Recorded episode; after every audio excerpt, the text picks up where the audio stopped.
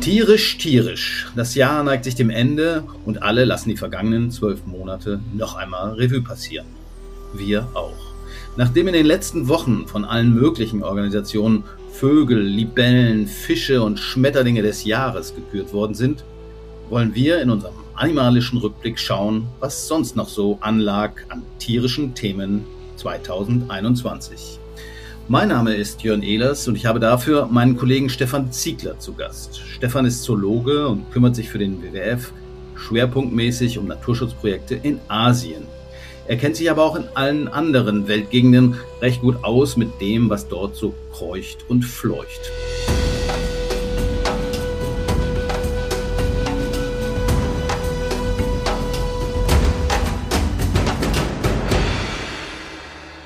Hallo Stefan. Hallo Jörn. Das Jahr 2021 begann, wie das alte aufgehört hatte, im Corona-Lockdown. Zumindest für die Haustiere war das nicht schlecht, denn die sind zwar auch nicht gegen Covid immun, aber so blieb ihnen pandemiebedingt zumindest das Silvesterfeuerwerk und die damit verbundene Flucht unter das heimische Sofa erspart. Ich habe mir für den Januar ein anderes Tier ausgesucht, was auch nicht unbedingt unter Sofa oder das Sitzmöbel passt, den Blauflossentun. Das ist so immer so ein bisschen so das Highlight. In Tokio wird am 7. Januar, glaube ich, oder zumindest in der ersten Januarhälfte immer traditionell Thunfisch versteigert und diese Tiere erzielen dort Preise, die gehen in die Millionen. Ich glaube, der Rekord lag bei 2,7 Millionen Euro für einen einzigen Fisch. Der wog zwar auch 280 Kilo, aber das ist immer noch ein Kilopreis von 15.000 Euro. Stefan, was sagst du dazu? Wie geht's den Thunfischen? Man hat auch Corona auf der Fischbörse in Tokio gesehen. Der Blauflossen-Thunfisch, auch über 200 Kilogramm, hat in diesem Jahr nur ja, 165.000 Euro bekommen. Ist zwar auch eine, eine Menge Geld, aber an Betracht dessen, was in den Vorjahren dort los war, ist es, glaube ich, ein Zehntel etwa, ne? weil die Restaurants halt zu sind. Und normalerweise wird aus diesem Blauflossen-Thunfisch halt ein hochpreisiges Sushi gemacht. Ne? Was ich gefunden habe in dem Zusammenhang ist, dass es den Thunfischen offenbar doch besser geht oder sagen wir nicht mehr so ganz so schlecht, denn die IUCN, das sind die mit der roten Liste, haben, ich weiß nicht, acht Thunfischarten ein Stück weit runtergestuft. Das heißt also, sie sind zum Teil nicht mehr vom Aussterben bedroht. Das betrifft dann eben auch den Thunfisch auf der Pizza. Das ist, glaube ich, Bonito oder so eine kleine Unterart. Aber das ist wahrscheinlich mal eine positive Nachricht. Die Japaner haben gleich reagiert und ihre Fangquoten, was den Blauflossen tun angeht, das ist dieser teure, paar hundert Kilo schwere, erhöht. Genau. Man kennt den auch als roter Thunfisch. Das so, liegt wohl an diesem Fleisch, das sich dann, äh, das immer sehr, sehr blutig eben ist. Schnellschwimmer. Das deshalb haben die halt eine wahnsinnige Muskulatur und das wird halt gerne gegessen. Der kommt übrigens auch im Mittelmeer vor. Da sind die Bestände allerdings, glaube ich, nach wie vor noch bedroht. Und tatsächlich ist es auch so, dass also, wenn er im Mittelmeer gefangen wird, äh, das meiste geht wirklich auch in den Export nach Japan, also 85 Prozent. Also das ist halt eine klare Delikatesse, die halt ja mittlerweile auch globalisiert ist. Ne? Also im Mittelmeer gefangen, ähm, angelandet, wahrscheinlich in Marseille oder so und dann ab in den Flieger und rüber nach Japan. Gut, das war der Januar. Februar, da ist immer chinesisches Neujahr und im vergangenen Jahr war das Jahr des Büffels. Was fällt dir zu Büffeln ein? Die Chinesen in ihrem Tierkreiszeichen haben die ja zwölf Tiere, nicht wie wir zwölf Sternzeichen, sondern zwölf Tiere und das ist eben dann der Büffel. Die Wildform ist eigentlich der Wasserbüffel, der halt vor allen Dingen halt in Asien vorkommt, aber der ist nach wie vor noch stark gefährdet. Naja, der kommt so in Südostasien, China vor, normalerweise in den Sumpfgebieten dort irgendwie sich gerne tummelt, aber halt, naja, viele von diesen Sumpfgebieten gibt's halt nicht mehr, sind halt abgeholzt, äh, entwässert. Das heißt, der Wildbestand dieser Tiere, der ist so, naja, so richtig weiß man es nicht, ähm, so um die mindestens 200, sagen die Experten. Es könnten aber auch 4000 sein.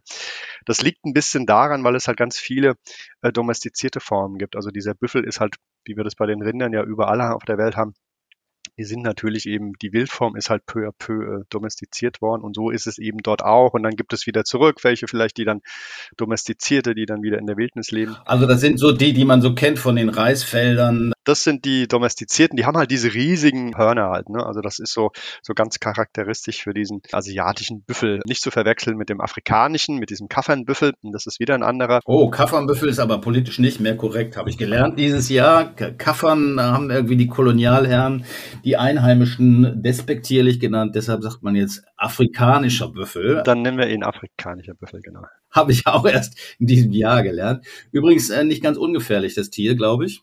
Absolut. Also man sollte die nicht unterschätzen von dem afrikanischen Büffel. Das ist, glaube ich, eines der gefährlichsten Tiere und eine, eine gute Bekannte von mir, die ist tatsächlich bei ihrer Doktorarbeit ist die mal aufgespießt worden von so einem verwundeten afrikanischen Büffel. Hat es Gott sei Dank überlebt und konnte dann auch ihre Doktorarbeit fertig machen. Aber das ist wirklich ein Tier, das wirklich mit Vorsicht zu genießen ist und man sollte da nicht zu nah rangehen. Was hat der Büffel mit der Kuh zu tun? Ist die Kuh auch ein Büffel? Naja, Kühe sind halt auch Rinder letztendlich. Ne? Die domestizierte Form unseres Hausrindes, die geht halt auf europäische Arten sozusagen zurück. Ne? Hat jetzt wenig mit dem Wasserbüffel in Asien zu tun, aber letztendlich ist es halt auch eine domestizierte Rinderform. In Zeiten, als halt die Menschen sozusagen sesshaft wurden, haben die ja angefangen, halt vermehrt Ackerbau zu betreiben und irgendwann ist eben dann auch das Rind domestiziert worden. Was die Milchkühe angeht, nochmal zurück, da müssen wir sicherlich reduzieren, denn die sind mitverantwortlich für den Ausstoß von Methan durch ihre Rülpser und Furzer. Und weil wir so viel Milch und Käse und Rindfleisch essen, haben wir ein Methanproblem. Das ist ein Treibhausgas, was naja, je nachdem, wie man, welchen Zeithorizont man zugrunde legt, 20 bis 80 Mal so schädlich oder treibhaustreibend ist wie CO2. Das heißt also, auch da sollte man durchaus ansetzen. Also vielleicht lieber mehr wilde Büffel zulassen und ein bisschen weniger ausgepowerte Kühe in unseren Kuhstellen halten. Das würde, glaube ich, allen nützen. Wenn wir auch vor allen Dingen halt an den Tiger zum Beispiel denken, da sucht man ja wieder, dass man die auswildert. Naja, ein Tiger, der braucht halt solche großen Wiederkäuer, ne? Also der braucht solche großen Wasserbüffel oder sowas, sonst ist es für den halt auch extrem schwierig zu überlegen. Das heißt, man kann wirklich nur äh, erfolgreich Tiger auswildern, wenn man halt auch eine gute sogenannte Beutetierdichte hat. Und natürlich ist da halt so ein Wasserbüffel schon ein bisschen was dran. Ja. Lass die Rinder lieber den wildlebenden Tigern und esst weniger Fleisch. Und die Hamburger den Tigern. Das wäre doch mal was. Aber gut. Gehen wir weiter. März. Schlag du mal was vor. Ja, ich glaube, März, äh, ich überlege gerade, da gab es die Spinne des Jahres, der Zweihöcker Spinnenfresser. Das ist eine Spinne, die von der, ich glaube, von der Deutschen Arachnologischen Gesellschaft, ja, sowas gibt es auch, die dort als Spinne des Jahres vorgeschlagen wurde. Kommt in Mitteleuropa vor und man sieht es an dem, oder man hört es an dem Namen Spinnenfresser und die saugt tatsächlich andere Spinnen aus. Also Spinnen sind ja sowieso auch Räuber. Das heißt, die, die fangen ja teilweise mit ihren Netzen oder eben auch so, fangen die halt andere meistens Insekten und saugen die dann aus, aber eben dieser Zweihöcker Spinnenfresser, der saugt sozusagen seine Artgenossen aus. Und ist gar nicht mal so selten, aber nicht wirklich groß, also so ein paar Millimeter. Und man muss glaube ich schon entweder Arachnologe sein oder sich da sehr gut auskennen, dann findet man also Arachnologe ist einer, der irgendwie auf Spinnen steht, also Spinnenforscher. Okay, sag mal, Spinnen ist es ja so eine Sache. Viele mögen die nicht. Irgendwie sind die wichtig eigentlich? Brauchen wir eigentlich Spinnen? Und wenn ja, wofür? Naja, also ich habe neulich mal eine Zahl gehört, das hieß, hätten wir keine Spinnen, dann würde uns die Last der Insekten sozusagen äh, dermaßen auf den Kopf fallen. Also gäbe es viel zu viele Insekten und wir würden unter der Last der Insekten extrem leiden. Also diese Spinnen sind halt vor allen Dingen halt Insektenfresser und fangen ziemlich viel weg. Ne? Also gibt es ja immer die katastrophalen Zahlen, Rückgänge um 75 Prozent oder noch mehr. Ich will jetzt nicht sagen, die Spinnen sozusagen ein weiterer Bedrohungsfaktor ist, also im, insgesamt im Gleichgewicht ist. Wir brauchen ja Insekten und wir brauchen natürlich dann auch Spinnen vermutlich. Naja, wie gesagt, immer zu viel des Guten tut's ja dann auch nicht. Dann sind wir dann ruckzuck, haben wir halt auch Schadinsekten und dann äh, fressen die uns äh, die Weinreben weg oder so Sachen gibt's ja dann auch. Also ich glaube, das ist immer, dass man halt ein gutes Gleichgewicht braucht und das ist natürlich ein bisschen aus den Fugen momentan mit dem Insektenstamm, das stimmt. Und sicherlich leiden da auch die Spinnen Spinnen runter, ne? dass die eben auch nicht mehr so viele Insekten finden. Aber natürlich haben Spinnen eine ganz, ganz wichtige Rolle im Ökosystem halt einfach. Ne? Okay, also der Zweihöcker Spinnenfresser ist selber eine Spinne, eine Art Kannibalin unter den Achtbeinern. Ja, ist mal ein ungewöhnliches Tier des Jahres, würde ich mal sagen. Außerdem ist es auch schon im März gekürt worden. Die anderen Viecher kommen ja dann meist erst Ende des Jahres dran. Für April ist mir nichts eingefallen. Hast du vielleicht einen Vorschlag? Wo man immer wieder drauf stößt in diesen Zeiten ist natürlich Corona und, und Covid-19. Und im April gab es da tatsächlich eine Meldung aus Kambodscha, Vietnam und Laos. Und dort haben Forscher die sich äh, Fledermäuse mal näher untersucht haben, Hufeisennasen. Und die haben dort aus diesen Fledermäusen halt ein, ein Virus extrahieren können, das den SARS-CoV-2-Virus, also das, was uns gerade so umtreibt hier, aktuell in dieser Omikron-Variante, haben dort ein sehr ähnliches Virus entdeckt, was so ein bisschen, ich meine, diese Vermutung steht ja schon länger im Raum, dass das SARS-CoV-2-Virus seinen Ausgangs Schwerpunkt bei Fledermäusen hat. Und wie gesagt, diese Untersuchung hat das jetzt eigentlich auch nochmal bestätigt. Es ist, wie gesagt, immer noch nicht ganz klar, wie kommt es denn von den Fledermäusen auf den Menschen. Da wurden ja immer so, so Zwischenwerte, das waren ja, glaube ich, mal die Schuppentiere, die da in Verdacht standen. Das ist wohl immer noch nicht ganz klar. Aber wenn man sich überlegt, dass die halt auch in, in Kolonien zusammenleben, ganz eng zusammenleben, dann sind es ja so, so Bioreaktoren. Ne? Also da infizieren die sich gegenseitig, das Virus mutiert wieder. Das heißt, das ist wirklich so eine Schleuder für eine Reihe von ganz viele Viren, aber das heißt ja nicht automatisch, dass diese Viren auch für Menschen äh, gefährlich sind. Es deutet einiges darauf hin, dass die Corona-Pandemie, die wir jetzt erleben, natürlich auch mit Naturzerstörung irgendwas zu tun hat. Das, denn dadurch, dass wir Natur zerstören, kommen wir in Kontakt mit neuartigen Viren, neuartigen Tieren, auf die sich der Mensch, der Homo sapiens, wohl erstmal einstellen muss. Das ist sicherlich so, beziehungsweise auch durch die Mobilität. Früher, na gut, da sind die Leute eh nicht gereist. Das hat man schon so, dass das viele Leute, wenn man auch ein anderes Virus, was ja auch nicht gerade den besten Ruf hat, ist halt dieses Ebola. Aber da weiß man schon, dass die Leute, die dort so im Umfeld in den Wäldern halt gelebt haben, die waren dann oft so teilimmun dagegen. Aber in dem Moment, in dem halt Handel stattfindet, die Leute halt weit reisen, und dann auf äh, nicht immunisierte Bevölkerungsteile treffen, hat man halt dieses Problem, dass das wie ein Flächenbrand losgeht. Ja gut, bei Ebola äh, spielt ja auch eine Bushmeat, also das äh, Fleisch gegessen wird aus dem Dschungel, was möglicherweise Viren belastet wird eine Rolle und das leitet mich gleich über zum Mai. Dort hat nämlich die EU im Mai gelbe Mehlwürmer als erste Insekten offiziell zum Verzehr freigegeben. Wie siehst du das? Ist das eine Alternative für unsere Ernährung der Zukunft? Ja, also ist durchaus möglich. Das ist alles diese Novel Food Kategorie. Diese Larve des Mehlkäfers, die wird schon ein paar Zentimeter lang. Also sieht so ein bisschen aus wie so eine krabbelnde, wie heißen diese Dinger, so eine Erdnuss, diese Flips, ne? Ähm, so ungefähr so sieht das aus, halt mit Beinchen dran. Und die dürfen glaube ich, bis zu zehn Prozent, sagt man, dürfen die in, in Nudeln oder in Kekse und andere Proteinbedruckte äh, reingebracht werden. Das heißt also, man knabbert die nicht unbedingt so als Snack, sondern als Mehl wahrscheinlich oder sowas, ne? Noch nicht. Vielleicht kommt es. Direkt nach dem Studium damals war ich in, in, als Entwicklungshelfer in Guinea in Westafrika und dort sind Termiten rumgeflogen immer und wir haben die dann oft gesammelt. Die sterben ja dann auch ähm, relativ schnell und dann haben wir die oft aufgesammelt und einfach in der Fritteuse so ein bisschen angebraten und das war wirklich wie Erdnussflips. Das ist ja reines Protein. Klar, da ist ein, ein kleiner Ekel, ne, den man da überwinden muss, aber ich könnte mir das durchaus vorstellen, dass das eine, eine Alternative ist zu dem ganzen Rindfleisch und Schweinefleisch, was wir sonst so an Protein halt zu uns nehmen. Ne?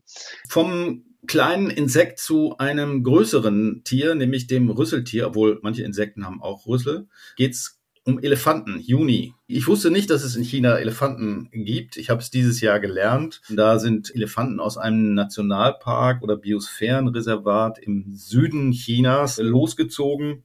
500 Kilometer zunächst hat es keinen so richtig interessiert und dann war das aber ein Phänomen, das weltweit Interesse ausgelöst hat. Wie ist die Geschichte ausgegangen? Elefanten in China, da denken viele wirklich nicht dran, das stimmt. Aber es gibt noch so eine kleine, kleine Population, das sind so 300 Tiere, die sind so wirklich im Süden, wie du sagtest, diese Provinz Yunnan. Das ist halt ein Waldgebiet.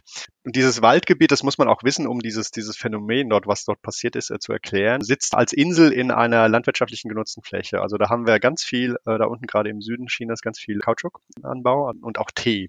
Und da sitzt halt dieses Waldgebiet, das ist Sichung Banner, sitzt da so drin, wie so eine Insel in, in einer See aus, das landwirtschaftliche Fläche. Und da gibt's eben diese Elefanten, die gut geschützt geschützt sind. Also Wilderei spielt dort keine Rolle. Und die Tiere haben sich einfach in den letzten Jahren ganz gut vermehrt.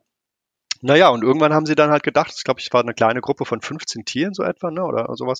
Das wird uns hier zu eng, wir finden nicht genug Nahrung, lasst uns mal losmarschieren. Und das haben sie dann auch gemacht. Und die sind dann so Richtung Norden und Nordosten gelaufen. Und irgendwann ist halt auch die Weltpresse sozusagen darauf aufmerksam geworden und äh, weil diese Tiere oder diese Gruppe wurde halt sehr eng begleitet. Die haben natürlich auch ein bisschen Schaden gemacht, aber ruckzuck war eben eine ganze äh, Armada aus Polizei, aus Tierschützern und äh, sonst was halt unterwegs und haben versucht eben diese Tiere halt weg von landwirtschaftlichen Feldern oder von Dörfern zu halten. Das ist wohl auch ganz gut gelungen. Äh, es gab also keine Todesfälle und meines Wissens hat man die Tiere auch wieder umgeleitet. Also die waren schon fast in Kunming, das ist eine Millionenstadt und die waren dort schon in in den Vororten. Und dann hat man sie wieder so Richtung Süden gedrängt. Da gibt es noch andere Schutzgebiete auch im Süden, wo geeigneter Lebensraum wohl vorhanden ist, wo es aber keine Elefanten mehr gibt. Und dort scheinen die halt erstmal eine neue Heimat gefunden zu haben.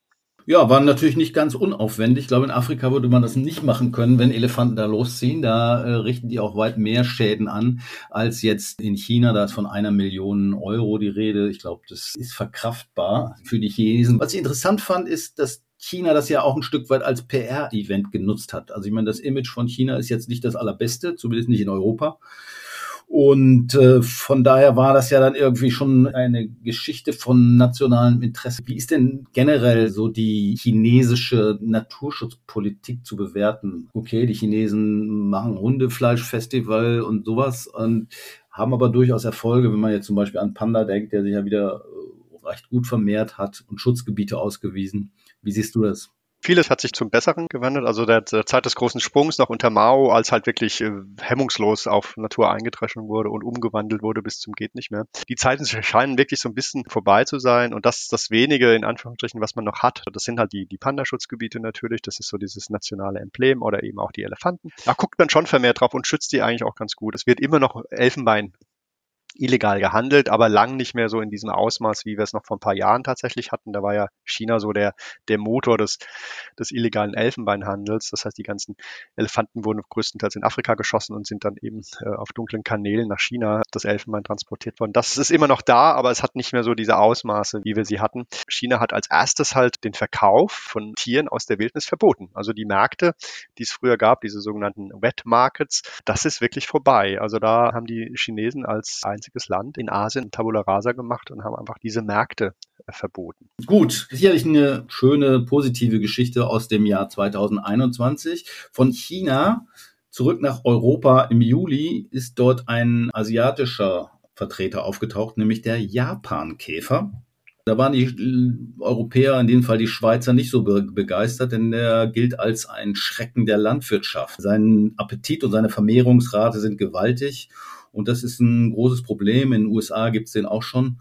Ist eigentlich ein typischer Vertreter für invasive Arten, das heißt also Arten, die auftauchen und Probleme bereiten, oder? In der Tat. Also wir wissen, Anfang des 19. Jahrhunderts hat er den Sprung über den Pazifik gemacht, ist in den USA gelandet. Ja, und führt dort einfach zu ziemlichen Ernteschäden, wenn er denn massiv auftritt. Ne?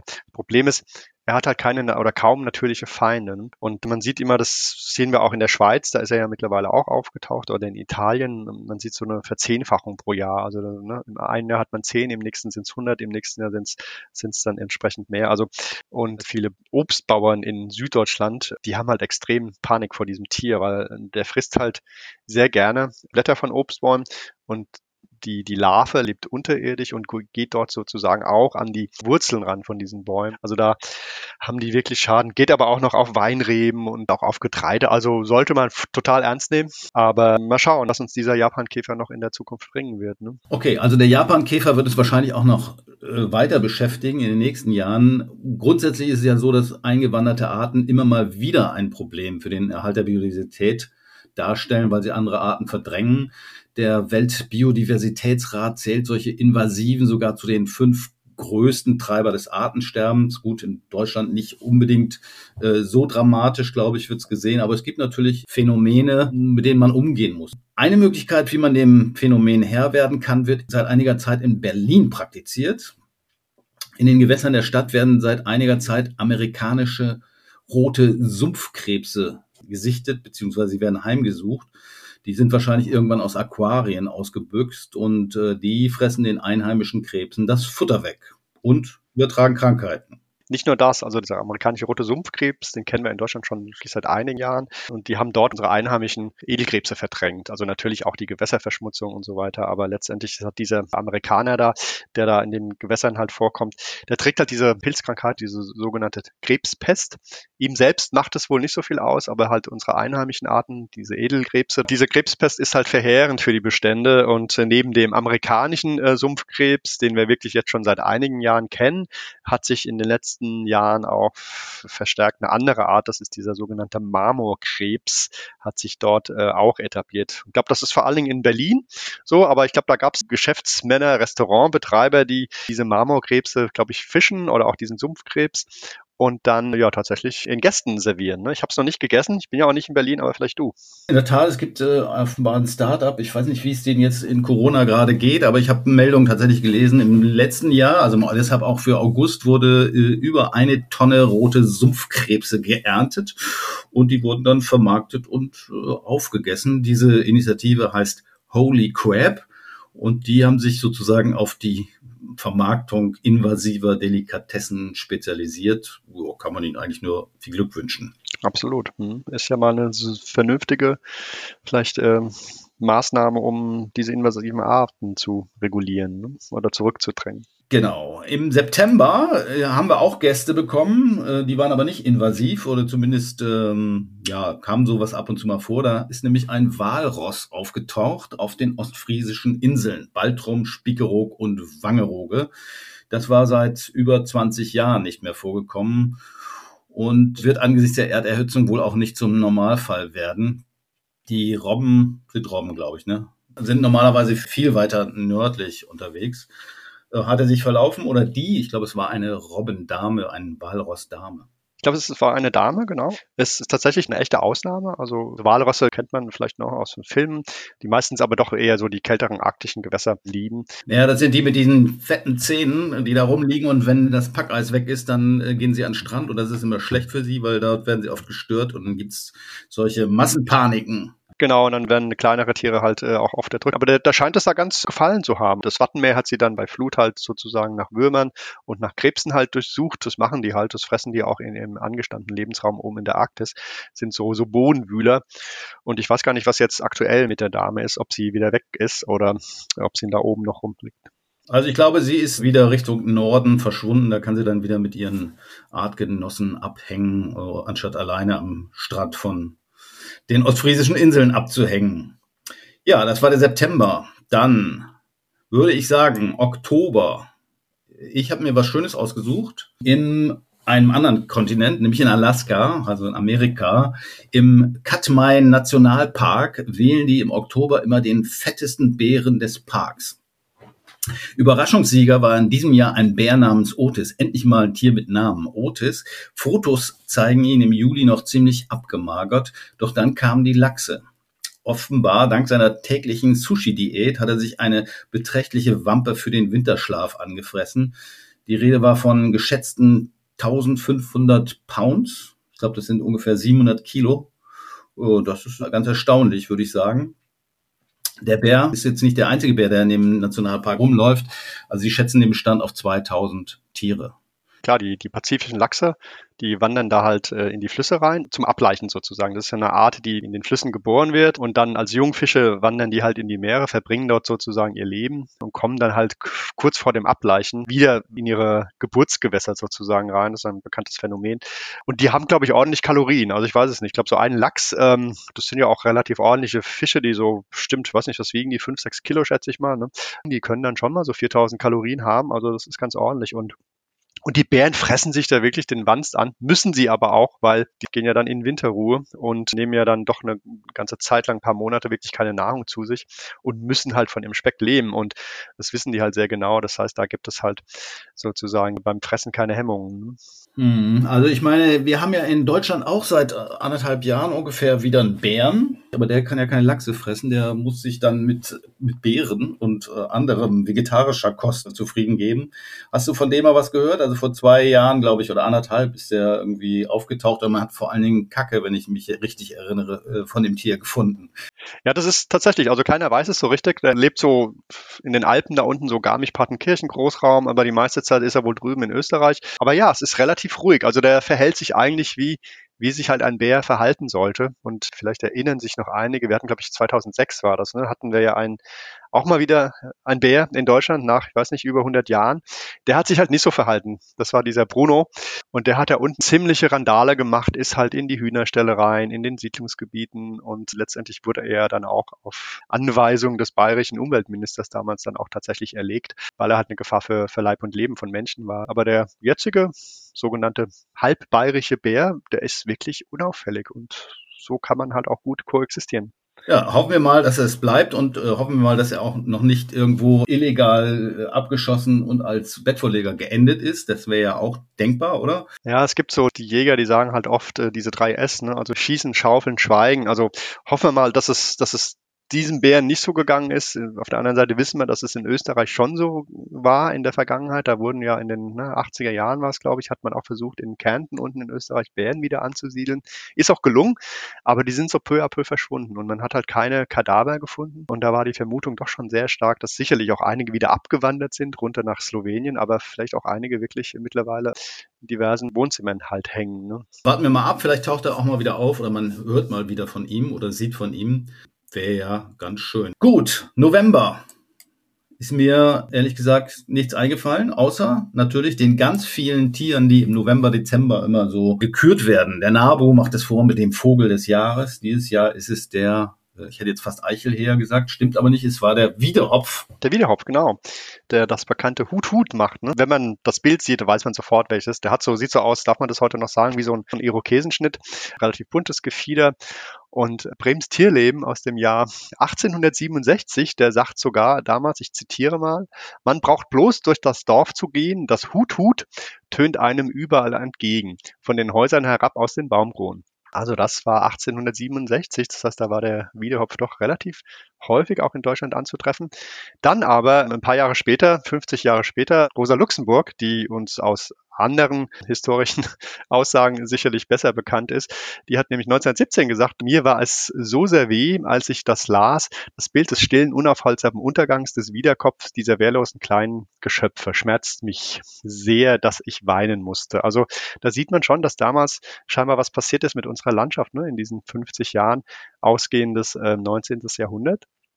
Klar, da sind wir, dann gab es die Dampfmaschinen überall und die Landwirtschaft hat sich mechanisiert, Wälder wurden gerodet und das hat auch den Wiederhopf dann größtenteils aus Deutschland vertrieben. Mittlerweile kommt er wieder zurück. Kurzer Einwand. Ich habe immer gedacht, der Wiederhopf würde nicht im Wald leben, sondern der braucht Kulturlandschaften, der braucht offene Landschaften.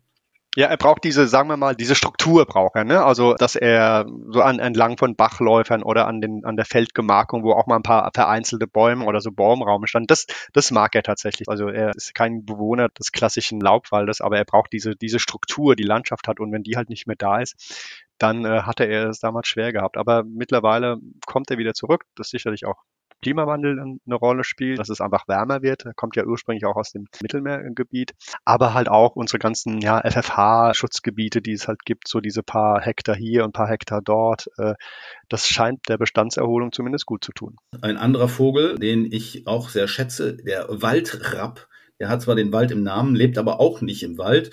Und der wird ja seit einigen, ja, eigentlich schon seit einem Jahrzehnt versucht, wieder als Zugvogel in Deutschland anzusiedeln. Äh, der WWF ist auch beteiligt. Und dieses Jahr äh, haben die in Baden-Württemberg angesiedelten Vögel irgendwie vergessen loszufliegen und man musste sie in den Pappkarton stecken und mit dem Taxi über die Alpen fahren. Äh, wie schätzt du es ein?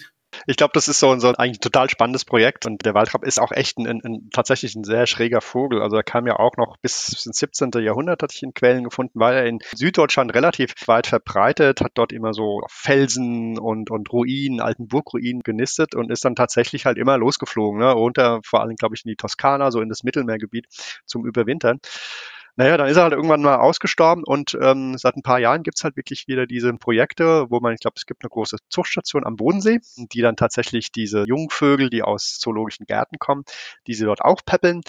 Und dann gibt es diese total spannenden äh, Bilder, dass die normalerweise, wenn die dann losfliegen, so im Herbst äh, mit so einem fliegender Rasenmäher, ne, da fliegt dann halt die Waldrappmama sozusagen mit und lockt halt ihre Vögel und dann hangeln die sich so, ich weiß nicht, wie lang dieser Zug geht, die fliegen immer so 100, 200 Kilometer am Tag, ne?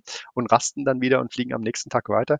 Naja, dieses Jahr war es eben, ich weiß es nicht, war es zu kalt, zu warm? Offenbar war es zu warm und dann war es irgendwann zu spät. Das heißt, die wurden, die sind losgeflogen, sind sie wieder zurückgekommen und irgendwann haben sie gesagt, okay, wir können die jetzt nicht mehr losfliegen lassen, weil es zu kalt ist in den Alpen. Das heißt, die wären erfroren und deshalb haben sie sie dann tatsächlich und weil sie auf diese Ziehmütter gepolt waren, konnten sie den auch relativ simpel wieder einfangen haben sie in Umzugskartons gesteckt und über die Alpen gefahren und den Rest haben sie dann tatsächlich ins Überwinterungsgebiet an der Laguna di Orbitella alleine wieder geschafft. Muss man mal gucken, wie es nächstes Jahr läuft. Aber ich glaube, die ersten sind auch schon wieder zurückgeflogen dann, ne? Also in diesem, in diesem Zyklus auch, ne? Das Projekt in Baden-Württemberg ist relativ neu, das machen wir erst seit ein paar Jahren, aber in Österreich gibt es tatsächlich auch schon welche, die von alleine wieder zurückkommen und die sozusagen noch keinen Pappkarton von innen gesehen haben und die nicht mit einer Ziehmutter über die Alpen geflogen wurden. Ja, nee, total spannend. Also wie gesagt, dass hier wieder so eine Vogelart halt etabliert wird, die es doch schon seit einigen hundert Jahren nicht mehr gibt ein großes Risiko für den Zug der, dieser Waldraps sind aber tatsächlich Hochspannungsleitungen. Also wenn ich jetzt an Ausbau der Stromtrassen denke und so weiter, uff, dann wird es einem da auch ein bisschen bange tatsächlich, ne, weil das ist natürlich für viele von diesen Zugvögeln ist das halt echt ein, ein Thema, dass die halt in diese Hochspannungsleitung reinbrettern. Ne. Wenn ich das richtig weiß, ist es so, die verbinden sich mit den Masten und den Leitungen und dann gibt es einen Kurzschluss und dann werden sie quasi gegrillt und dann freut sich der Fuchs, der unten drunter schon wartet und das Maul aufmacht. Aber das kann man mit technischen Mitteln durchaus lösen und ich glaube, glaube, das wird auch in Deutschland inzwischen weitgehend gemacht. So, wir sind fast durch. Dezember. Hast du was? Was ich ganz spannend fand, der atlantische Hering, das ist ja der Fisch des Jahres 2021 gewesen. Stimmt. Und 2022. Genau, ich glaube, das gab es, glaube ich, auch noch nie, ne? so ein Novum, dass, dass man gesagt hat, okay, wir nehmen den aber nochmal. Der Grund, man kann natürlich sagen, okay, da, da sind halt gerade die Ostseebestände sind halt schon auch bedroht, auf alle Fälle. Ja, sicherlich ein ungewöhnliches Tier, vielleicht als Tier des Jahres, obwohl es eben so der Brotfisch ist, dem geht es nicht besonders gut, insbesondere nicht an der Ostsee. Ist im Dezember auch immer die Fangquote, die sind wie jedes Jahr wahrscheinlich wieder zu hoch, also über den wissenschaftlichen Erkenntnissen. Und da tritt es natürlich auch den Hering oder den Kabeljau. Die Deutschen essen schon gerne Hering. Es ist ist jetzt nicht so wie, wie wahrscheinlich der Lachs oder die Forelle, aber er ist immerhin auf Rang 4, was so den Verzehr von, von Fisch in Deutschland angeht. Und jeder Bundesbürger verzehrt in, in einem Jahr etwa zwei Kilogramm an, an Hering. Nichts im Vergleich zu dem, was wir vorhin gehört haben, was eben diese Braunbären da in Alaska verzehren an, an Lachsen. Ne? Und da ja die Silvesterparty dieses Jahr ausfällt wegen Corona, dann gibt es auch weniger Matjes und das ist auch ganz gut für den Hering. Stattdessen könntet ihr alle im Silvester den Silvesterkarpfen essen. Der ist nämlich auch grün gelistet auf dem Fischratgeber vom WWF. Das heißt, den kann man ruhigen Gewissens essen. Es sei denn, man ist Veganer. Gut, das war's sozusagen im Jahresrückblick. Was würdest du sagen für dich, der Gewinner des Jahres?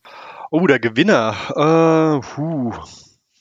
Also ich glaube, ich finde den Waldrapp, ich finde das ein spannendes Projekt und auch eine, eine, Geschichte, die man sich vielleicht in 50 Jahren noch erzählt, dass die Waldraps tatsächlich mal mit dem Taxi in die Winterquartiere gefahren sind. Das finde ich eigentlich eine sehr interessante und spannende Geschichte. Gut, ich möchte ein Edelspinguin sein. Vielen Dank. Stefan, für deine Einblicke in das Jahr und die Rückblicke in das Jahr, das animalische Jahr 2021. Ich wünsche allen guten Rutsch und mal gucken, was uns nächstes Jahr so an Tieren auf dem Weg durch das Jahr begegnet. Das war unsere Episode von Überleben zum tierischen Jahresrückblick 2021. Vielen Dank fürs Zuhören und bis zum nächsten Mal im neuen Jahr.